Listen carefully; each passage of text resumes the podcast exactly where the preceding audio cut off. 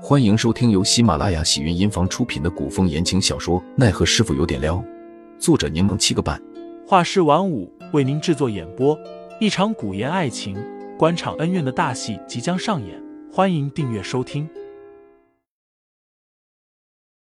第一百八十三章，不如犬舍上。杜潇潇好奇的往里面张望，却听得有人在里面说话，二人边交谈边往外走。大小姐今天生日。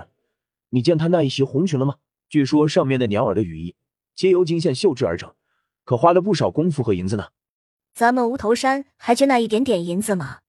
今日那头怪物可都加了一只鸡呢。四，快别说了，看到他我都犯恶心，赶紧回去。可不是嘛，偏偏要你我二人帮他送吃的，可真晦气。二人口气中满是嫌恶，脚步不停歇的快步往外走。将此地视为不祥之地一般，想要快速远离。杜潇潇隐在深处，待二人走远，好奇的看着这座废弃的院子。怪物，他们口中说的，莫不是那个全身是毒的怪人振凤？杜潇潇踏足院内，只见里面的茅草长得有一人高，院内只有一间破屋，四面透风，只够挡雨。门口放着几个脏兮兮的碗，一个碗里放着一份白米饭。旁边是一盘没有油水的青菜，还有一个碗是空的。杜潇潇想，应该是那只鸡被拿走了。此处如此荒凉，甚至不如张启忠养狗的地方。杜潇潇不免有些心酸，他轻手轻脚的进了屋子。屋内有一个浴桶，浴桶的颜色漆黑，看不出原来的颜色，散发着要味于难以形容的臭味。地上铺着一层薄薄的被褥，想必就是怪人振凤睡觉休息的地方。地上满是灰尘，杜潇潇无声叹息，转身准备悄无声息的离开，却猛地吸了口气，吓得往后退开半步。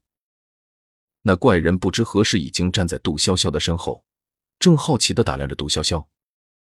见杜潇潇受惊的退后半步，也被吓了一跳，接着忙转移视线，躲在了浴桶后面。杜潇潇这才想起怪人十分社恐，此刻额前没有刘海遮挡，便不敢直视他人。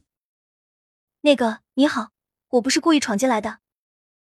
杜潇潇声音温和的说道：“我是来参加生辰宴的，结果走错路了。”杜潇潇走到浴桶边，却见那怪人缩在拐角，就差将自己埋进地里了。你别害怕，我不是故意打扰你的，我没有恶意。杜潇潇小心翼翼的绕过去，尽量表现出自己的友善。我们上次见过，在孙府，你记得吗？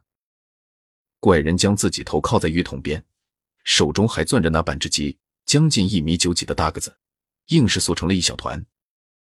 杜潇潇发现怪人连跟人对视的勇气都没有，全身都散发着局促不安的气息，哪还有半点当日在孙府打斗时逞凶斗狠的风采？你会说话吗？杜潇潇见他眼神快速的瞥了自己一眼，安抚他道：“我没有恶意，只是想和你交个朋友而已。”听到“朋友”这个词，怪人似乎愣了下，他眼神又瞟向杜潇潇，怯生生的，却又带着几分光亮。“你有朋友吗？”杜潇潇问了句，原以为对方不会理会自己，谁料怪人小幅度的摇了摇头。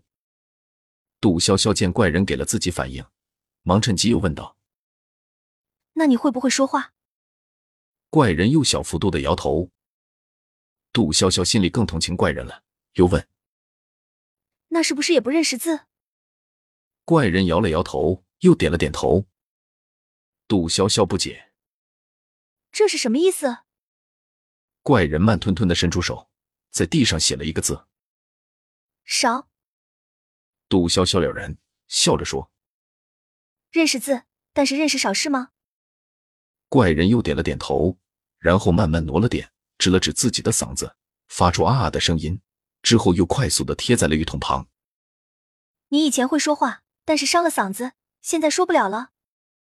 杜潇潇与怪人无障碍交流了一会，但他不能在此处耽误太久，于是笑着说：“下次我给你带些好东西过来，但是你不要告诉其他人我们见过，要帮我这个朋友保守秘密，好吗？”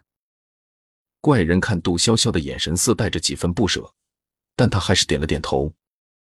那好，我先走了，到时候再来看你。杜潇潇想拍拍怪人的肩膀，见他往后缩了缩，才想起他身上有剧毒，忘了你身上有毒了。下次给你带身衣服，你穿厚些，就不怕别人不小心被你毒到了。听众老爷们，本集已播讲完毕，欢迎订阅专辑，投喂月票支持我，我们下集再见。